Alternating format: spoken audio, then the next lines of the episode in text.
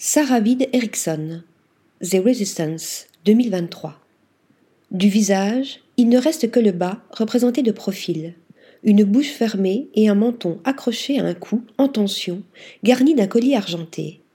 Du corps, tronqué lui aussi, ne reste que le buste et l'aine parée d'un corsage à paillettes et d'une culotte de satin. Il faut de l'audace et du talent pour oser peindre un portrait en pied, tronqué en cadrage serré, de plus de deux mètres de haut, qui plus est.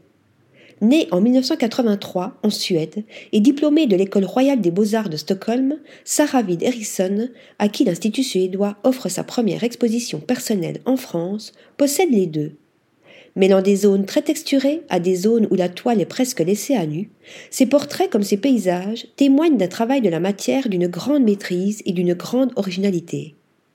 N'hésitant pas parfois à mêler à la peinture du sang et des poils de chevaux, elle utilise volontiers des poches à douille de pâtissier afin d'appliquer la peinture brute en filets épais pour donner à ses toiles une texture sculpturale visible lorsque l'on s'approche.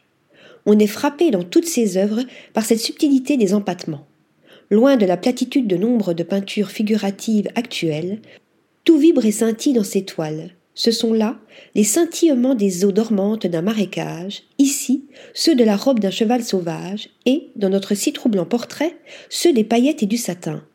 Mais ce n'est pas uniquement de ces subtils effets de matière que proviennent la force et la puissance d'envoûtement de cette peinture. C'est aussi de l'utilisation non moins subtile du hors-champ et de la monumentalité, de l'agrandissement qui fait de la toile une surface de projection et d'identification pour le regardeur. Tout le mystère est là. Article rédigé par Stéphanie Dulou.